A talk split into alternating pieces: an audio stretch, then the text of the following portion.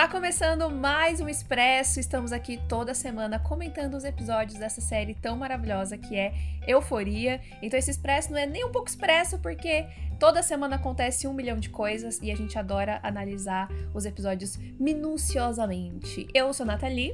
Eu sou o Arthur. E hoje a gente vai falar sobre o terceiro episódio da segunda temporada de Euforia.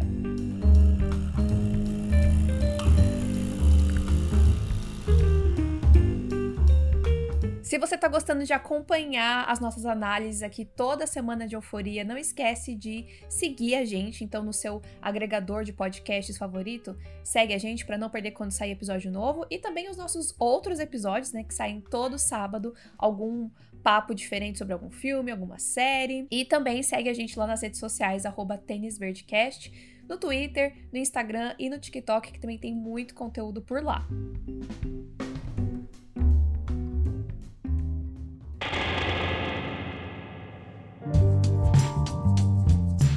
Bom, esse episódio nos deu um flashback bem diferente, né? Porque, na verdade, é um flashback bem comum, mas eu acho que foi meio que inesperado para todo mundo.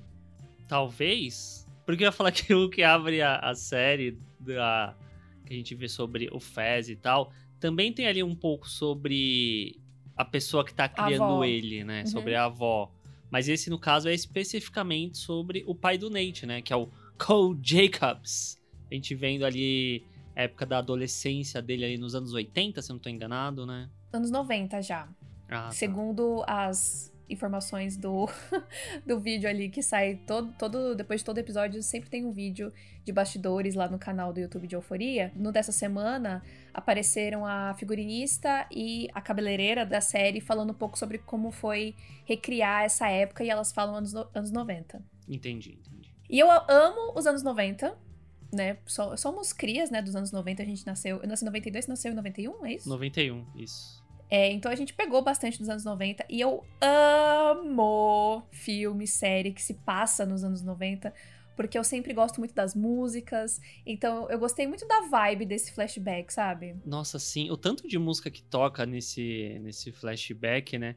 E até é engraçado que eu acho que é o Sam Levinson, né? Fala que ele tinha saído com o Marcel Rev, né, com o diretor de fotografia, e aí eles pensando ali sobre o que fazer para a próxima temporada tal. E aí veio a ideia de mostrar um pouco ali sobre o, o Cal, né, Cal Jacobs e essa amizade dele com o Derek, que é esse melhor amigo dele, que eu diria que é, é muito pautada em músicas, né? Porque tem muitas, muitos momentos musicais nesse passado dele.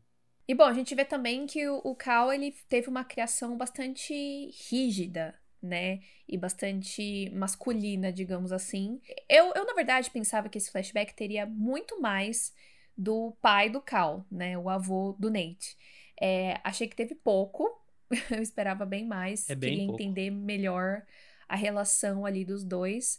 Mas do pouco que a gente vê, o que a gente sente é isso, né? Ele era muito rígido muito, né, machão, assim. E até também no esporte, né, que eles praticam, que é a luta greco-romana, é, que também tem lá o técnico no fundo gritando e, e sendo bastante é, homofóbico, né? Porque ele fala, ah, não, não, não seja uma bicha e tal, tal, tal. É, então, apesar disso ser pincelado, eu acho, já dá para sentir que existe uma pressão em volta ali do Cal e até a época, né? É, sim, anos 90 sim. era outro, outro rolê se até hoje em dia ainda há muito preconceito, quanto mais décadas Exato. a gente volta, né, mais vigente, mais pungente, né, fica esse preconceito.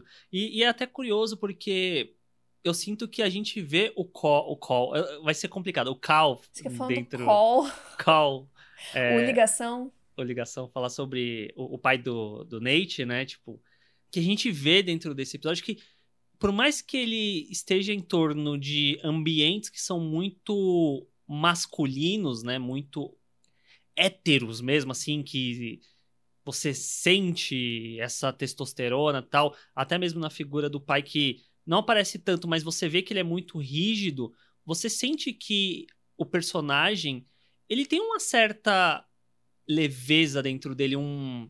Uhum. Ele não é dessa forma. Eu acho que isso condiz muito em alguns momentos que a gente vê do personagem mais velho, principalmente lá na, no quarto episódio da primeira temporada, né? Que aí quando ele vai encontrar a Jules, que a gente acha que ele vai dar uma explosão, vai gritar, vai ameaçar ela de alguma forma, você vê a forma que ele age ali com medo, com receio, que eu consigo ver isso nessa versão mais jovem dele também, sabe? É, eu, eu sinto que o Cal, ele não é uma pessoa de natureza violenta, mas que ele acabou meio que se apoiando a certas coisas é, muito ma masculinas, rígidas e próximas de, da, da violência para se proteger, né? E, e foi a forma como ele foi ensinado. Mas uma coisa que eu fiquei com a pulga atrás da orelha é aquele momento que o, o Cal e o Derek estão na cama conversando tal,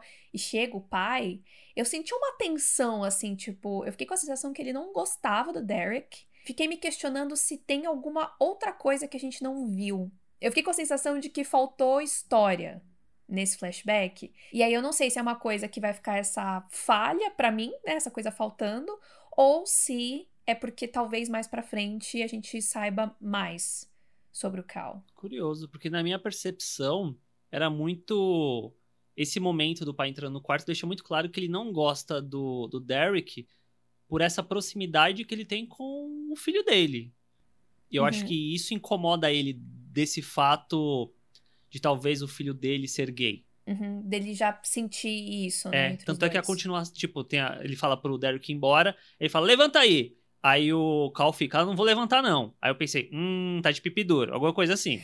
Aí... Ah, eu pensei isso também, eu pensei que eu tava louca. Gente, por favor, nos contem quem tá ouvindo. Vocês acharam isso também? eu pensei Aí na sequência isso, seguinte, que eles estão sentados na mesa comendo, né? Que era exatamente a sequência dessa cena. Você vê que o Cal se sente impelido de falar, tipo, ah, então, conheci uma garota, garota, tal. Talvez para tipo, mostrar pro pai que não tá acontecendo nada entre ele e o Derek, sabe? É, tipo, é uma parada que é muito. Fica muito claro, assim, que ele tá tentando desviar a atenção desse sentido, sabe? Porque nenhum adolescente chega e fala, ah, então porque eu conheci uma. Tipo, todo adolescente quer esconder, não quer contar, fica meio assim, dos pais se meterem e tal. E o fato dele querer tanto mostrar, eu acho que já deixa bem claro isso de tipo, olha, tem uma garota, tá tudo certo, vou. Né? Nada está acontecendo. E bom, quando eles vão se formar, né, da, da escola, que aí cada um vai para um canto, o Derek quer comemorar só com o Cal, né? Obviamente. Porque eles começam a criar uma relação, né? Que eles os dois arrumam namoradas e estão sempre os quatro juntos, não sei o quê, aquela coisa. E eu acho que isso vai muito de ambiente e tal. Mas aparentemente o quão confortável um fica na presença do outro pelado. É, eu acho que é muito de toda a proximidade dos dois e o fato do, do esporte e tal. Tipo, eles vão lá, tomam banho, não sei o quê. Acho que meio que é costume barra é, criação também, tipo... Porque tem a cena do, do vestuário lá, vestiário, né, que... Vestuário é foda. Do vestiário que tá o, o Cal olhando lá pro, pro Derek, né, que eu acho que faz até um paralelo com o lance do Nate, né, na primeira temporada ficar assim dentro do vestiário quando tá todo mundo pelado e tal. Mas a cena que tá os dois com as namoradas e eles saem correndo e todo mundo pula pelado na piscina, eu fiquei, mais gente? Que. Certeza? é, eu acho que é mais. Eu acho que é uma coisa de personalidade barra uhum. da época. Houve um período que. Por... É engraçado isso, que, tipo, hoje em dia é muito mais aberta essas conversas sobre sexualidade e tal. Mas eu sinto que em algumas décadas passadas tinha também muito mais liberdade, só não tinha a comunicação. Uhum. Não sei se dá pra entender o que eu tô querendo dizer. Tipo, não tinha uma conversa aberta mas tinha essa liberdade da, de, de pegação das pessoas. Acho que eu entendi. Não. Entre ali. É, entre essas décadas, assim, tipo, anos 70, anos 90, tipo, acho que havia uma. Libertinagem. é, talvez seja essa a, a palavra. Mas pode ser impressão Menos minha. Pudor. Mas de qualquer forma. Enfim. É. Mas de qualquer forma é uma, é uma personalidade do, deles ali, né? E, uh -huh. é uma coisa até interessante de ver a marcha que ela é muito aberta é, sexualmente, né? Até mais do que o Cal, a princípio. E de ver, tipo, mano, ela é a mãe do Nate, tipo, que, que engraçado.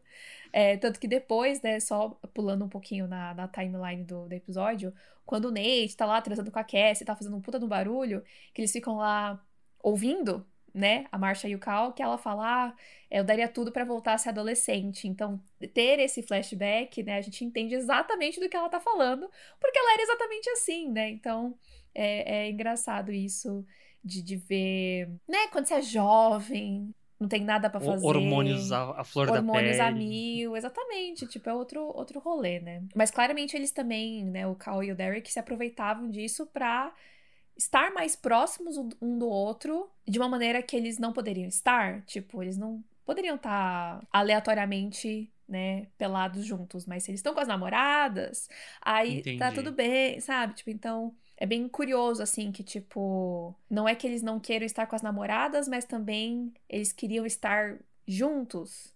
Eu fiquei com essa sensação, assim, tipo, não é que eles não gostam delas, mas eles queriam poder estar eles dois juntos. Mas aí voltando, o Derek quer comemorar com o Cal, né? Só os dois, e aí eles vão para um bar que ele fala: Ah, esse bar vai é, vender bebida pra gente, né? Porque eles são menor de idade. E acaba que é um bar gay. Mas acaba que eles estão no ambiente seguro. E eles acabam tendo uma dança ali. Eu achei muito fofa essa cena, inclusive. Muito, muito linda. Fiquei emocionada. Eu só achei o ator do Cal ruim. quando ele precisa. Quando ele precisa mostrar emoção, eu fiquei. Hum, não me convenceu, desculpa. Que pena. É, na hora que eles. Que, acho que depois que eles se beijam, que ele começa a chorar assim, eu. Hum, não, não colou pra mim.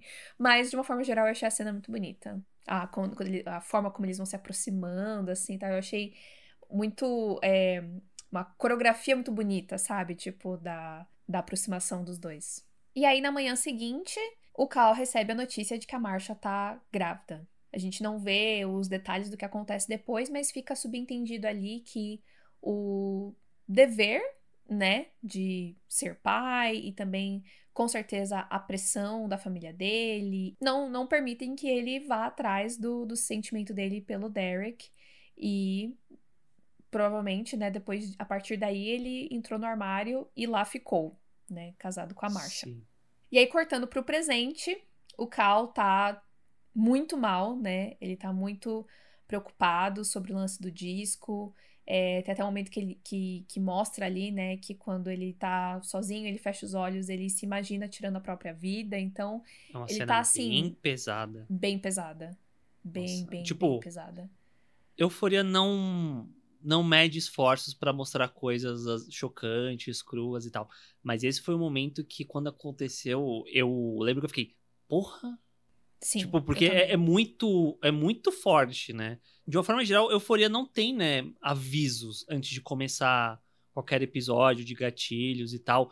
Mas essa cena em questão eu achei ela muito gráfica, muito gráfica mesmo. Sim. É, a série como um todo já é um grande aviso, né? Tipo, a Sim, classificação sim. etária dela tal, Sim. tipo. E, e eu acho muito legal que to- é, na, na primeira temporada ela fez isso, na segunda temporada também. No primeiro episódio, a Zendaya sempre faz um post nas redes sociais dela, lembrando que essa é uma série madura para adultos e que tem gatilhos e tal. Então, o, o, o elenco faz esse, esse esforço de ressaltar isso tal. Mas sim, eu achei essa cena muito pesada. É, mas o Cal não faz isso, né? Ele fala que ele não foi criado dessa forma, então ele vai atrás. E ele vai atrás do Fez. O pior cara pra ficar escondido na história, né? Tipo, eu vou atrás aqui do cara, eu vou ficar na frente da casa dele. Ele não tem a menor ideia do que ele está fazendo. É, toda essa sequência, assim, gente, eu eu ficava desesperada e rindo ao mesmo tempo. Sim. Porque ele metia os pés pelas mãos e o jeito do Fez de falar as coisas, sério. É muito Que- que engraçado cena. essa cena. E, o- e o Ashtray dando as coronhadas na cabeça dele. Nossa. Tipo, muito. Eu, eu gostei bastante dessa cena. E aqui, ó, deixo aberto. Fesco morre desconfirmado. Cancela. Cancela. Ai, que bom, gente. O Arthur tá voltando atrás com a teoria dele. Vamos virar essa mandiga pra lá.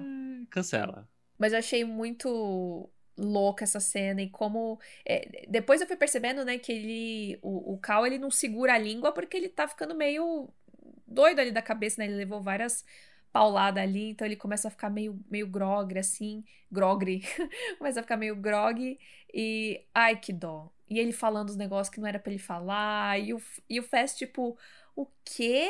Mas você e seu filho e a Jules, mano, que, que porra é essa? Que que é muito bom que ele, que ele, chama a Jules de Jules, né? Joia. Tipo, joia. muito fofo. Ai, gente, que, que surto que foi essa cena. Tá vendo? O, o, o Cal, ele, ele tenta passar essa, essa pompa de eu sei o que eu tô fazendo, eu tenho um controle, eu, eu faço e aconteço.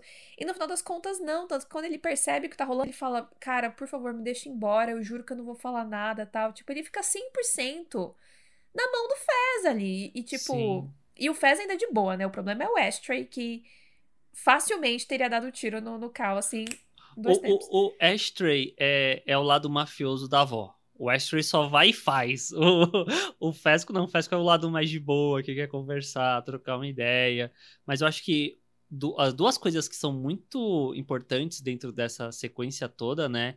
É o Cal descobrindo que o filho mentiu para ele, que o Fes não tinha a menor ideia desse DVD, que tava com ele e tal. E o Fes falando para ele que o Nate é apaixonado pela Jules. É, que é uma afirmação duvidosa. Sim. Né, o Fez, na verdade, não sabe da missa metade. Tipo, ele sabe que, é, é, que o Nate tem alguma coisa com a Jules. Né? Alguma relação ali que ficou um mal entendido e tal. E, e por isso que a Rue pede pra, pro Fez ajudar e tal. Mas, de qualquer forma, isso é importante pro Cal saber que o Nate tem alguma coisa com a Jules. Que isso ele realmente não fazia a menor ideia. Né? Ele pensava que só era só, tipo, ah, é uma colega de classe dele. Ele não sabe que o Nate foi com intenções, foi lá, foi atrás da Jules, trocou mensagem com ela e tá, tá, tá as fotos que ele tem da Jules, Chantageou etc. ela, Chantageou fez todo um ela. criminoso.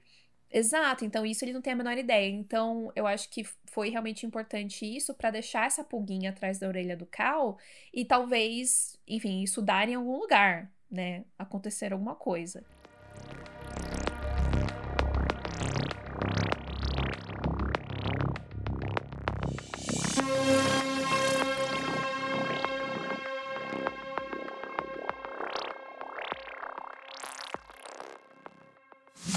Então quando o episódio começa de fato, né? Começa com a menina Rue é, ao som de Frank Sinatra dançando no seu quarto e tal.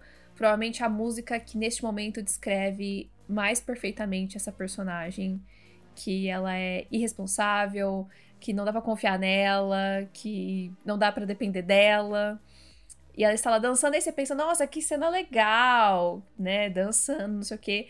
E eu amei a virada ali, né? Quando a gente cai na realidade do que, que tá acontecendo uhum. de fato. Que a música meio que desaparece, assim, Vai se né? distorcendo, tipo, assim. É, aí a Dia olha pra ela. A percepção de alguém... So é, não é sobre a palavra, que... Como é que é? De alguém que não está sob efeitos de entorpecentes, tipo... É sóbrio. é sóbrio, que, que ela olha pra irmã e fala você tá drogada? E, e, a, e, a Zendaya nessa temporada, ela tá tendo um, umas caras que é muito meme, né? Tipo, ela. Sim. I mean! tipo. Ela tá arrasando demais essa temporada, nossa. E aí, pra gente entender o que, que ela vai responder ali naquele momento, tem a volta dos slides. Que o Arthur gosta muito de comparar, né? Os episódios dessa temporada com os da é primeira temporada. Na, no terceiro episódio da primeira temporada, a gente teve o maravilhoso, a maravilhosa cena dos slides das fotos de Pinto. E agora os slides estão de volta, só que dessa vez com um novo assistente, né? Não é mais a Jules ali de assistente. Sim. É o Elliot. Importante isso, né? Eu acho legal esse esse detalhe. É, até porque, até pela temática dos slides, né? Que é como se safar sendo um viciado. E é muito louco isso. Quando começou, eu fiquei, gente, que, que, que, que doideira isso, né? A série tá dando o passo a passo do que as pessoas devem fazer. Mas na verdade é um passo a passo de como você. É, se você faz. Se você convive com o viciado, para você ficar alerta a esses sinais. Né? Sim. Porque sim. o que a Rue começa a fazer é montar toda uma estrutura ali para se proteger e ninguém desconfiar e ninguém questionar e ninguém descobrir que na verdade ela tá é, se drogando usando ali a maconha, né, como esse, essa droga, essa droga de fachada, né, para qualquer coisa se acontecer alguma merda. Ah, não, eu só fumei um baseado aqui e tal. Ansiedade. É, não, porque me ajuda com o ataque de pânico, não sei o quê. E também tem o segundo passo, né, que é o gaslight, né, que é a, a manipulação ali, é fazer as pessoas ao seu redor acharem que as preocupações delas são coisa da cabeça delas e tal. E aí tem. Nossa, a cena dela, da Rue com a Dia, pra mim, foi desesperadora de cortar o coração. A Storm Reed e a Zendaya arrasaram num nível nessa cena. É, é muito triste. E é tão verdadeira, né? Sim, sim. E a, a forma como a, a Zendaya, né, fala sobre. Ah, mas Zendaya. pelo menos. Deia, de dia, é, que ela, tipo, fumando a maconha e tal, ela não tem os pensamentos suicidas. É, ela estando baixíssimo. Sim, isso. Hum...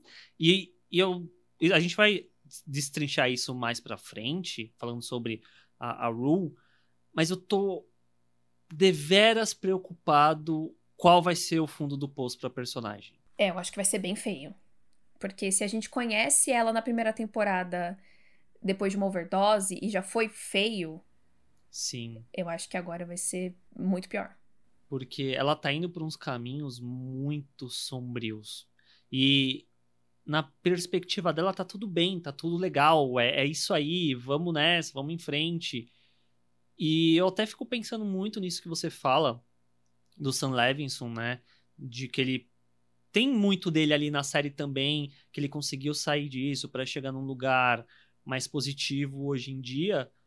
Só que o caminho que a Ru tá seguindo, dependendo para onde for, eu acho que vai ficar cada vez mais difícil de encontrar uma luz no fim do túnel para personagem, sabe?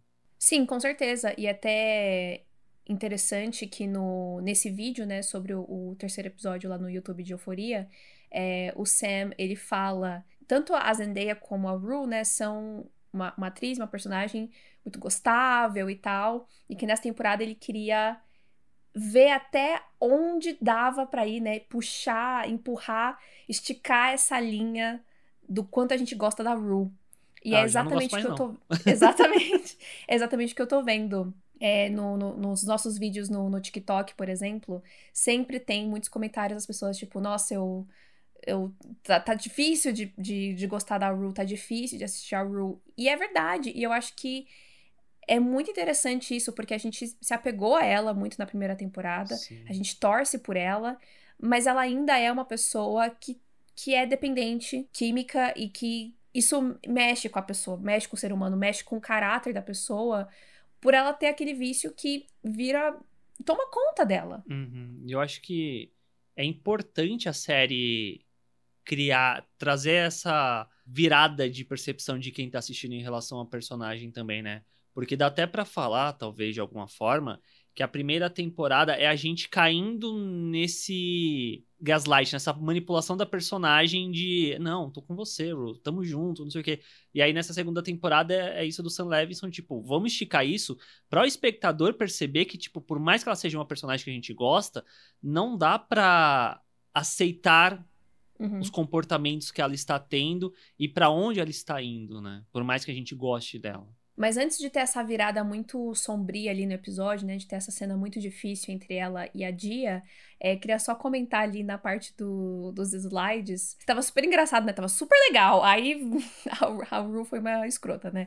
Mas eu achei muito legal como essa parte era muito autoconsciente, né? De que estamos numa série, que é, diferente do que estava rolando na primeira temporada, que mesmo que na primeira temporada a Rue é, quebrasse a quarta parede, né, falasse com a gente, ainda estava ali naquele contexto da, da, da, história, né? E aqui ela fala muito, tipo, ela, ela se coloca consciente de que ela é uma personagem de uma série e tal, tal, tal. E até levanta essa questão de que ah, o mundo tá uma merda e a gente. e que as pessoas estão buscando, né, esperança. E, e, é muito difícil, às vezes, encontrar esperança na vida real, então a gente busca na TV, né, na, no, no audiovisual, na, na ficção.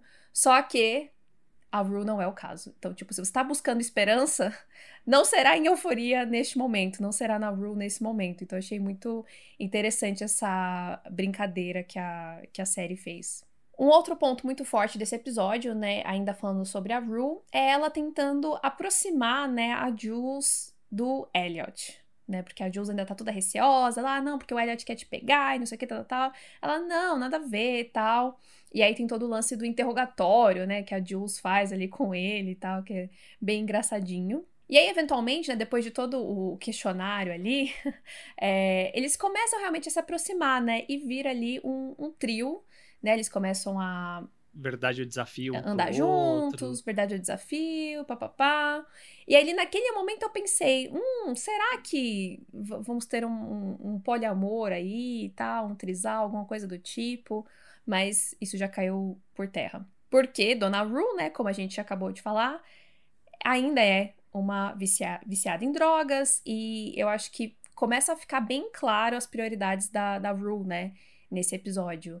É, apesar dela gostar de estar ali com o Elliot e, e, a Jules, eu sinto que ela ficou com essa preocupação de tipo, hum, quando tava só eu e o Elliot, eu podia ficar chapada a hora que eu quisesse. Agora, com a Jules aqui eu não, não posso, né? Então ela vai, vai lá pro, pro banheiro, se drogar e tal, e quando ela percebe que o que ela tem ali para usar tá acabando, ela começa a criar esse plano, né, de como que ela pode ter acesso às drogas sem ter dinheiro para isso, Sim. né? E ela bola um plano infalível que é basicamente ela se tornou uma traficante. Não é que como se já não estivesse, mas a gente tá vendo cada vez mais a personagem cruzando linhas, cruzando limites que são muito difíceis de retornar. E eu acho que esse dela, porque de novo, ela tá com uma visão muito idealizada da parada toda. E aí quando ela vai até a mulher, qual é o nome da mulher lá? A traficante? More. A Lori, que a Lori fala, nossa, isso realmente é um bom plano, não sei o quê. Ela fala, ah, vou te dar 50 mil. Aí, tipo, você vê que ela volta um pouco pra realidade e ela, porra, se eu fazer merda com 50 mil, fudeu. Ah, vamos começar com um pouco menos, aí, tipo, cai pra 10 mil, beleza, é uma merda que dá ali pra. pra... Mas ela acha que ela tá sendo super madura de sim, reconhecer sim, que 50 sim. mil é muito e que 10 mil. Só, sendo que os 10 mil já é muita coisa, entendeu? Tipo, já tá errado. Sim, sem dúvida. Mas aí depois, com, quando ela pega a Dora e fala: Não, tô aqui, ó, empresária, saindo por cima, entrepreneur Jeff Bezos. Aí a a é um Laurie do Steve fala... Jobs. Ai, sério. Desespero. aí aí a, a Laurie fala, tipo, ah, se você não me pagar, as coisas não estiver certo, vai sobrar para você. E, tipo, é um, uma parada que realmente acontece. Sim. E ainda assim, eu acho que a Rue não sente para onde ela tá indo. Com certeza não.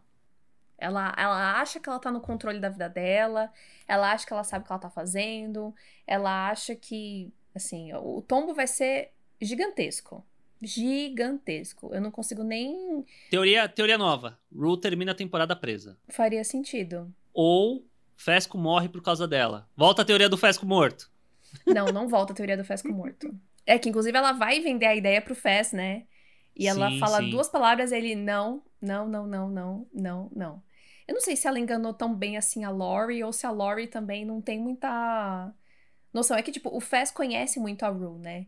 Então é claro que ele nunca confiaria nela para isso.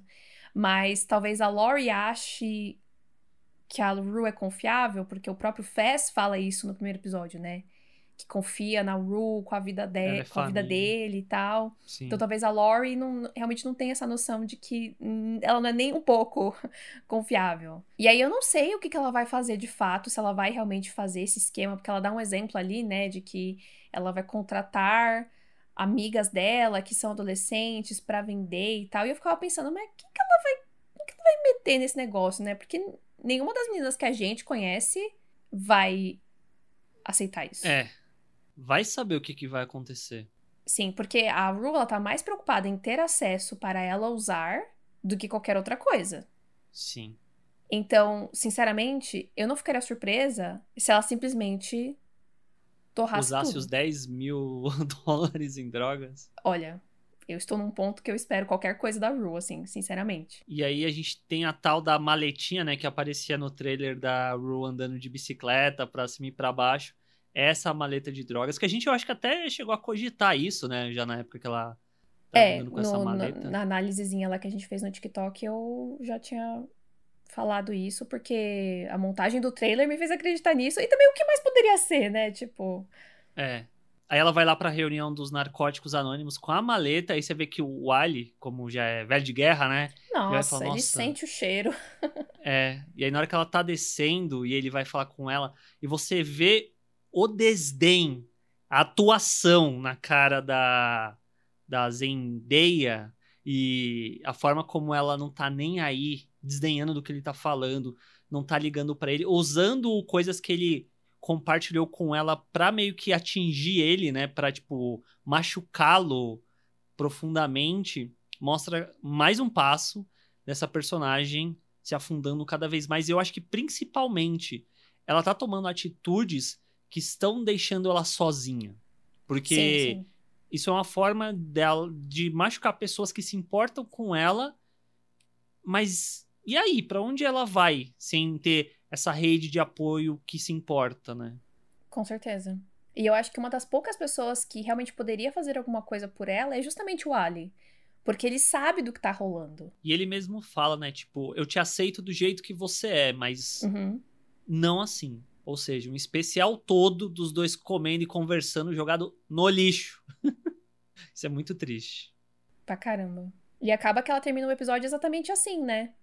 Completamente sozinha tomando uma, uma, um opioide, né? Que, eu, que a câmera dá até um, um foco que eu fui pesquisar que ele é 100 vezes mais forte que a morfina, que tem Caralho. gente que usa isso para diluir junto com outras drogas que tem uma qualidade pior para tipo alavancar o efeito da droga e tal. É, é, um medicamento. E eu achei muito.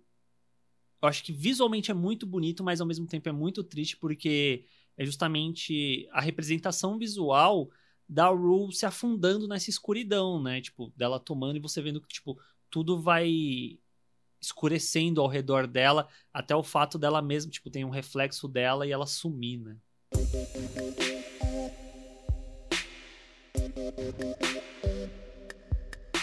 E enquanto a Rue tá aí, né, é, nesse caminho dessa, desse empreendimento, a, a gente tem a Jules e o Elliot, né? Eu achei muito interessante isso que aconteceu, porque aconteceu exatamente a mesma coisa no episódio passado.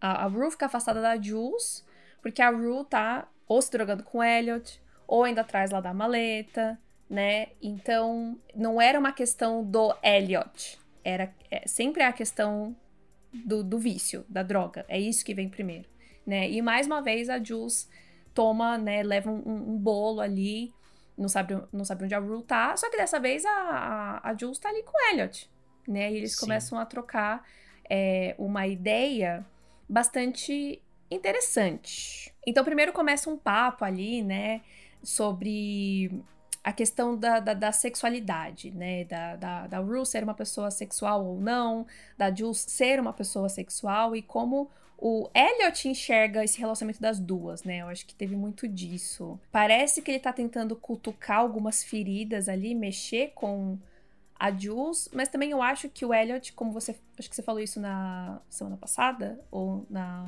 no primeiro episódio, não lembro agora, sobre como o Elliot ele tem uma visão é, mais clara de algumas coisas, né? Do que a Rue, por exemplo. E eu acho que nesse contexto do relacionamento delas, até mais claro do que a Jules. Porque as duas estão nessa coisa, ah, porque a gente se ama e tal. E talvez elas nem saibam mais por quê. Sim. Faz total sentido. Enquanto o Elliot foi lá e. Não, porque você é isso, você é isso, tá, tá, tá, tá, tá, começa a listar um monte de coisa, um monte de maravilhas ali da Jules. Que você vê que ela fica mexida, né? Porque Sentida, eu, sentiu os é, elogios. É, exatamente. Eu acho que sentiu também o fato de que quando ele fala, né, quando ele dá aquele checkmate de ah, mas eu tenho certeza que a Rue já te falou isso, né, porque vocês estão apaixonadas. Então é meio escroto. Ele foi meio Sim. escroto. Mas ao mesmo tempo, ele não tá meio que falando a verdade. Sim. Ele, eu acho que ele abriu a visão que a Jules talvez Sabe que são aquelas coisas que estão no, no, seu campo de visão, mas você não dá um foco para elas. Aí na hora que ele fala isso, eu acho que é o momento que ela, tipo, caramba, realmente tem essas questões também que eu sinto que a Jules gosta da Rue, a gente vê muito a Jules se moldando ali para pertencer ao que a Rue precisa. Enquanto que não necessariamente a gente vê a contraparte, né? Que um relacionamento no final são duas partes tentando dar certo no relacionamento. E a gente vê muito que é só mais a questão da Jules, né? E pouco a Rue nesse sentido também. Uhum. E queria fazer um pequeno comentário. São, é um comentário besta, mas eu acho que é um, um sinal interessante que o Elliot, né, consequentemente o ator que faz o Elliot, o Dominic, ele tem é, uma tatuagem no olho, na pálpebra. Ele tem dois xizinhos, um em cada olho, xizinhos vermelhos, pequenininhos. E aí a maquiagem da Jules, neste momento, ela desenhou o quê? Xizinhos nos olhos. Ah. E aí eu já fiquei, hum, achei um easter egg, assim, uma conexão, sabe? Tipo, eu acho que ao longo do episódio a gente vai vendo a Jules quebrando, né, um pouco essa desconfiança que ela tem dele. Ela ainda tem essa, essa desconfiança de eu acho que você não tá me contando alguma coisa, que obviamente é a, a questão da, da Rue estar se drogando. O plano. É, do plano também, exatamente. Que isso eu achei super irresponsável, né, do, do, do Elliot ter falado, não, esse plano é genial, vai lá, né. Mas eu acho que ela tá, né, ela vai gostando dele, vai gostando da pessoa que, que ele é. Então eu achei um detalhe interessante ali da, da maquiagem dela ter exatamente o mesmo símbolo no mesmo lugar que ele tem e tal. Tipo, eu acho que ela tá gostando dele e talvez, né, com essa negligência da Rue, que para mim com certeza vai acontecer daqui para frente, ela vai se aproximando mais do Elliot. E por mais que a, que a Jules falhe ali no interrogatório, né, inicialmente, que ela não tem interesse em homens e tal, eu acho que a Jules, de uma forma geral, ela tá muito se descobrindo e se permitindo coisas, até o, o Elliot comenta, né? Ah, por que que é, uma garota trans como você tá usando binder? E o binder é aquela faixa que homens trans é, geralmente usam antes de fazer cirurgia, né? Para se sentirem mais confortáveis com o seu peito né, para ficar é, de uma maneira que se sintam mais à vontade e tal. E aí o Elliot aponta isso, né, que a Jules tá usando binder. Então, é muito é, um reflexo disso que a gente já viu ao longo da primeira temporada, especialmente no especial da... Especialmente no especial é ótimo, hein? Especialmente no episódio especial da Jules, sobre ela tá é, mexendo na sua feminilidade, né, questionando o que é ser, o que é ser feminina. Eu acho que ela tá meio de saco cheio de homem, mas é, eu, eu, não acho que isso também pode ser algo definitivo, né? Porque ela é muito aberta. E, e dentro do, do, do, do videozinho especial do episódio dessa semana, eu não, eu não lembro quem é, você deve lembrar quem que falou, mas de também trabalhar essa androginia da personagem, né? Ah, sim. A... Acho que foi a própria Hunter que falou, né? Isso já dá, já dá pra gente enxergar bastante, mas eu gostei muito, especialmente nesse episódio, é, como a gente teve vários lookinhos, assim, da, da Jules, e, e ela tá realmente experimentando muito mais. Tipo, teve momentos que ela tava mais girly, né? Como era na primeira temporada, tipo, roupas mais, mais curtas e tal. E às vezes não. Então, ela tá se, se descobrindo mesmo, sentindo o que que é a Jules, a feminilidade dela. E não do que dizem pra ela que deve ser ser mulher e tal. Então, e eu acho muito foda como a série não só coloca a narrativa da, da Jules, né, como uma adolescente que é trans e que transicionou, né, muito cedo, mas como ela tá confortável com o corpo dela da forma como ele é. Porque a Jules, é, a gente percebe ali que ela não fez nenhuma cirurgia de redesignação, né, ela toma hormônio, né? Que ela até comenta do especial dela que ela tava pensando em parar e tal. Então, ela tá realmente entendendo o que, que ela quer, mas eu acho muito legal da série mostrar isso, né? De que o corpo dela tá tudo certo. Sim. Então eu acho muito hum. legal isso. E legal da Hunter também se sentir confortável de estar nesse, nessa posição também. Acho que isso é muito importante. Sim o lance também do, do videozinho falando sobre o cabelo que ela queria cortar desde a primeira temporada. E o Sam falava: Não, não vamos cortar, não vamos cortar. E antes de gravar a segunda, ele: E aí? E esse cabelo aí? Vamos cortar esse cabelo. É, tanto é que o, o, o Elliot, né, fala, não, porque você tem esse cabelo, essa vibe meio Kurt Cobain e tal. Eu olhei e falei, olha, não é mesmo? Que coisa! Não, e a, a cabeleireira da, da série fala exatamente isso. Tipo, a gente chegou no corte Kurt Cobain. Tipo, é exatamente essa a, a ref. Então, eles se autorreferenciaram, né? Tipo, usaram uhum. isso dentro da série.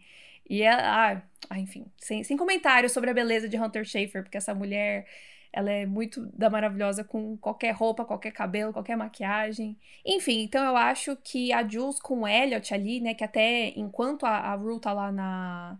Quando tá encerrando o episódio, a gente vê os dois deitados juntos na cama, fumando, conversando. Então eu acho que vai rolar uma aproximação. Pode ser que isso só signifique que a, a Jules fique mais consciente da dinâmica dela com a Rue, mas eu acho que talvez role uma aproximação com com o Elliot. É, e até teve a conversa dos dois, né, na semana passada, da Rue e do Elliot, sobre a perda ser um sentimento maior do que o amor. Então vamos ver se isso vai se, se concretizar, concretizar, né?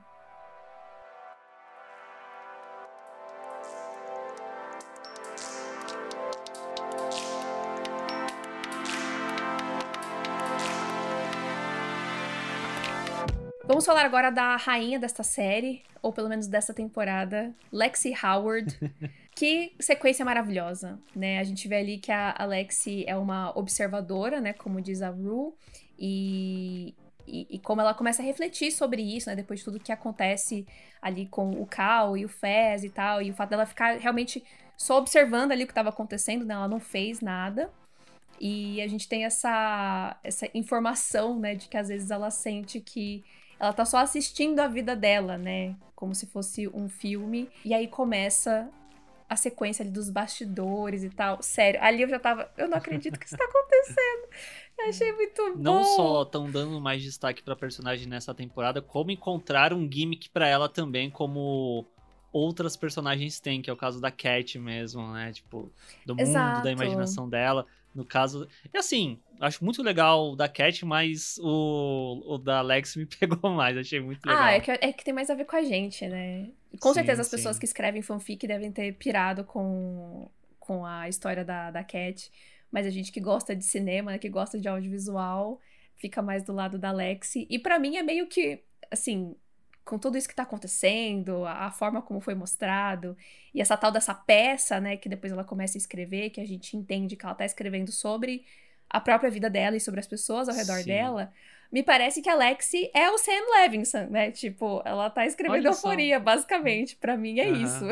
Sim, ia, ia ser muito engraçado se o nome da, da peça é Euforia. Eu acho que se chamar Euforia vai ser meio cafona. Mas eu acho que vai ser a história da série. Mas eu acho que é um cafona do bem. Eu, eu acharia engraçadinho. Mas queria abrir um parênteses, que eu, ach, eu, eu, dei muita risada nessa parte, que tem a Rue interpretando uma personagem dentro do bagulho da Alexi. aí a Alexi, corta! Você tá chapada? Aí a Rue jogada na, na cadeira assim, tipo... E a mulher da produção falando, ah, não, porque a Rue Bennett está atrasada 47 minutos, não sei o que, tipo, ai, sério, o que que foi isso? Muito bom. E toda. E, tipo, a montagem. Isso é tipo qualquer vídeo de bastidores de filme, série no YouTube que você jogar. É o jeito que eles montaram, que eles editaram. E aí aparece ela gritando, corta! E aí depois corta pra ela falando ali e tal. Sério, muito bom! Muito bom. This is Life. Melhor série do ano. É, Justiça por Lexi. Incrível, assim. Eu gosto pra caramba dela. É... E eu acho que é muito legal isso também, de, de, tipo, ela encontrar na, na arte, né, uma forma dela se expressar. Se ela não consegue Sim. ser essa pessoa ativa e que fala e que faz acontece na vida real, ela vai encontrar isso através da arte, né? E quem sabe isso puxar ela pro, pra vida real, né? Dela ser uma líder ali, ser, né, tomar conta de tudo aquilo e passar a ter mais atitude, né, na sua vida real com essa confiança que a peça vai, vai trazer. É, e quem sabe trazer confiança para uma outra pessoa aí. Acho que eu já vou puxar a Cat e o Ethan agora, porque eu acho que encaixa bem. Porque uhum. menino Ethan foi lá fazer audição para essa peça. Pra né? ser o Romeu, mentira. Eu acho que quem que ele vai ser? Então, eu tenho uma teoria. eu odeio ele é o essa Nate. palavra. É, Porque assim, lá no trailer é, tinha um frame dessa peça, né? E depois mostrava uhum. a Lexi nos bastidores. Aí eu já fiquei, ah, ela vai dirigir a peça da escola. Mas eu jamais imaginei que ela iria escrever, né? Eu pensava que ela só iria dirigir alguma coisa. E essa cena que aparece muito rápido, são vários garotos no palco. Tem alguns armários, assim, parece meio que um vestiário. Estão todos sem camisa. E eles estão com calça jeans, assim, não sei se é jeans, mas eles estão com uma calça que é tipo da, do tom da pele deles. Então poderia parecer que eles estão pelados. E eles estão, tipo, fazendo um fazendo uns socos assim. E é, quando eu vi de relance no trailer, eu falei, ah, parece o Ethan ali. Mas eu não tinha muito o que tirar disso. De, de, tirar conclusões de, de, dessa cena. Agora, né, com a informação que temos, eu acho que ele vai ser o, o protagonista. Se a gente for considerar que a Lexi tá escrevendo sobre as pessoas ao redor dela, para mim ali seria meio que a forma da Lexi falar sobre o Nate ou sobre os garotos da escola, né? É que no sim, caso o Nate, sim. ele é tipo o... o mais popular, o todo todo. Uhum. E é quem tá perto dela também, né? Porque ele é namorado da Mary, uhum. tal, tal, tal. Sim. E aí isso se liga com a Cat e com o Ethan pelo fato que a gente já viu no episódio anterior, né? Dela da Cat tá ali, tipo, sentindo que falta alguma coisa, e aí a gente vai ver a personagem, a Cat, no caso, vendo o Ethan atuando, sendo um bad boy, sendo bambambam bam, bam, tal, e, e aí, o que, que vai acontecer entre os dois em relação a isso, né? É, eu acho que disso pode sair duas coisas. É, ou a Cat vai, de repente, enxergar o Ethan com outros olhos, ou o próprio Ethan vai passar a se enxergar de uma forma diferente, vai talvez criar mais confiança. Eu não sei. Eu tenho a impressão de que ele tem uma certa confiança. Talvez uma outra coisa que a gente veja nessa segunda temporada é um episódio focado nele também. Ah, eu queria. Mostrar a perspectiva dele e tal. Mas eu acho que em relação dele com a Cat, talvez pode ir para um caminho problemático, perigoso da daquilo que a Cat vai se apaixonar nele é algo que é muito do mundo da fantasia dela e não necessariamente de quem ele é. Uhum. Sim, é, eu, eu, eu, não, não, não acho que isso seria legal pros dois, porque não é quem ele é de verdade, né? Tipo, sim, sim. eu acho que é interessante, por exemplo, ah, eu, sei lá, você se apaixona por uma pessoa e a pessoa é tem X, Y, Z de característica. Uma, uma das características é a pessoa é, é ator, é atriz. Então, é, você admira isso tal, mas aparentemente é uma coisa muito é, nova ou que o Ethan não compartilha tanto assim com as pessoas e tal. Não sei, né? Disso de repente surgir agora e baseado no que a Cat tá passando, talvez não seja um bom caminho pro relacionamento dos dois, né?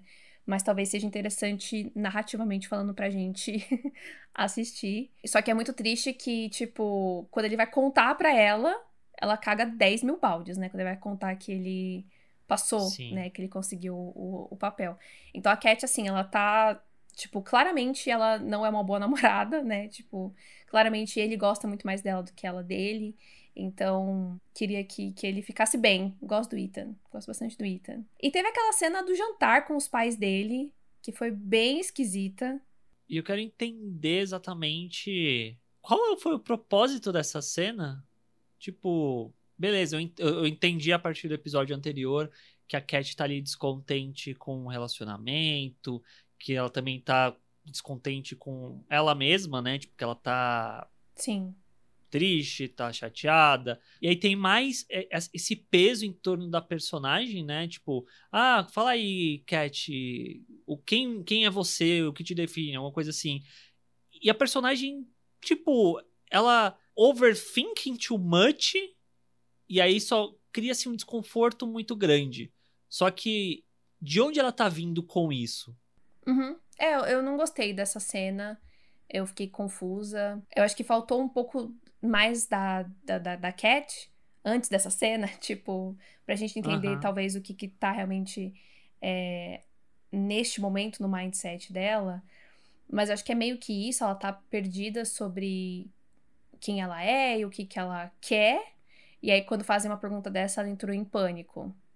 Mas não sei, acho que talvez a forma como foi colocada na série não foi a melhor forma possível, assim, para passar realmente essa sensação, né? Mas vamos ver se isso se desenrola melhor nos próximos episódios.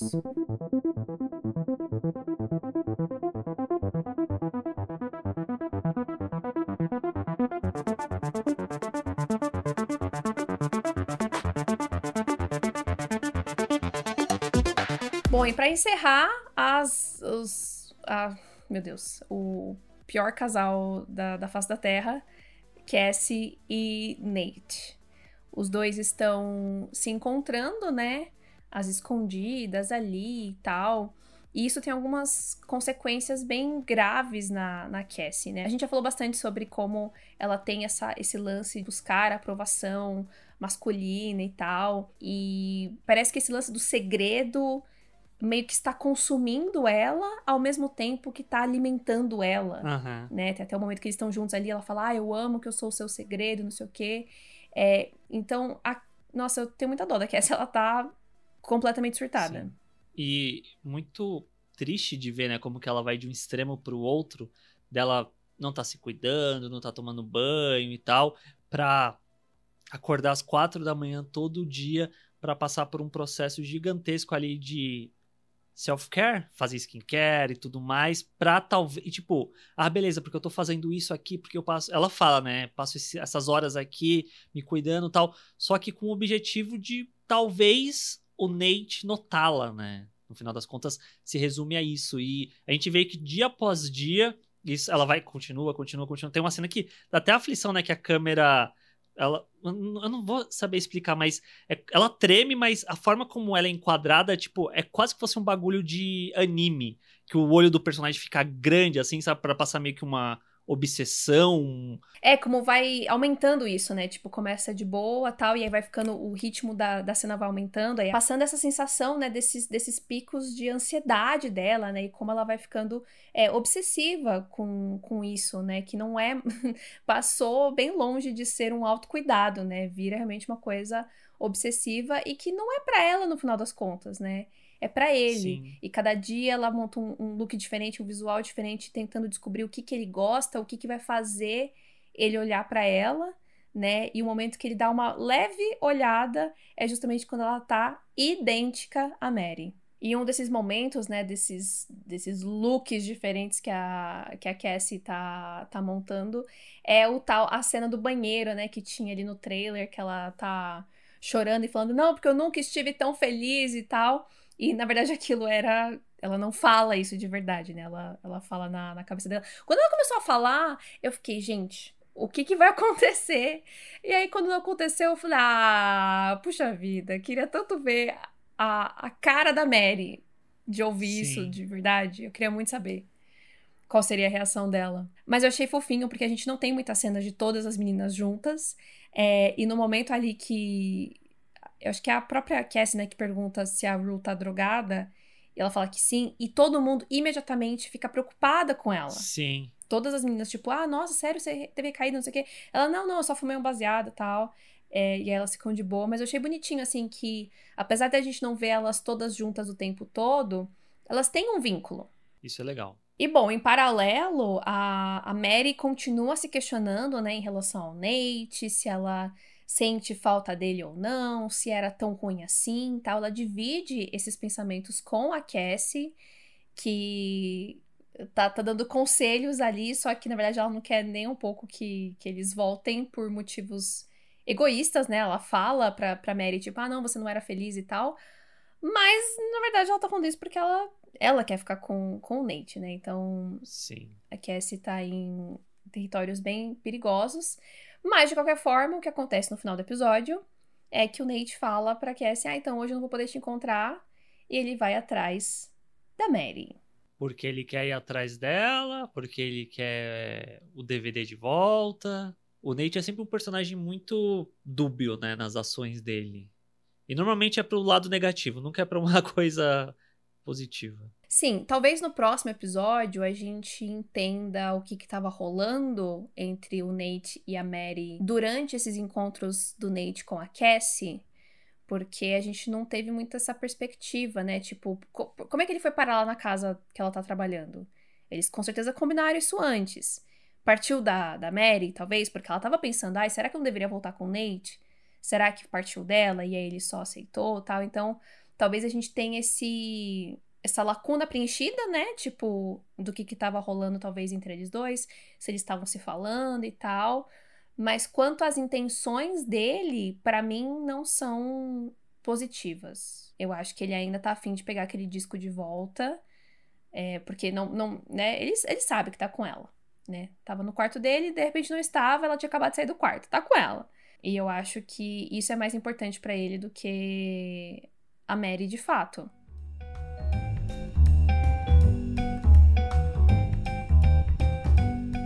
Então vamos ver, né? Semana que vem, é, os próximos desdobramentos aí. Tô bem curiosa para saber mais da Cat e do Ethan, especialmente, né? Porque a gente não teve nada deles nesse episódio. E Deus no comando, né? Em relação a Rue. Muita força a todos nós que vamos ter que acompanhar essa menina aí por mais alguns episódios, fazendo merda atrás de merda. A cada episódio, o Sam Levinson atocha mais coisa dentro da série acontecendo. E o Expresso, por consequência, só vai aumentando o tempinho. Espero que vocês tenham gostado. Espero que estejam, estejam curtindo, né? Acompanhar a Euforia toda semana com a gente. Se sim, segue o Tênis Verde aí no seu agregador de podcasts favorito. Segue a gente nas redes sociais. Arroba Tênis Verdecast, arroba senhor, underline arte, arroba natfanatic. Todas as nossas redes estão linkadas aqui na descrição do podcast. E nos falamos semana que vem para analisar o episódio 4. Uh, uh, vem aí. Babado, babado, hein?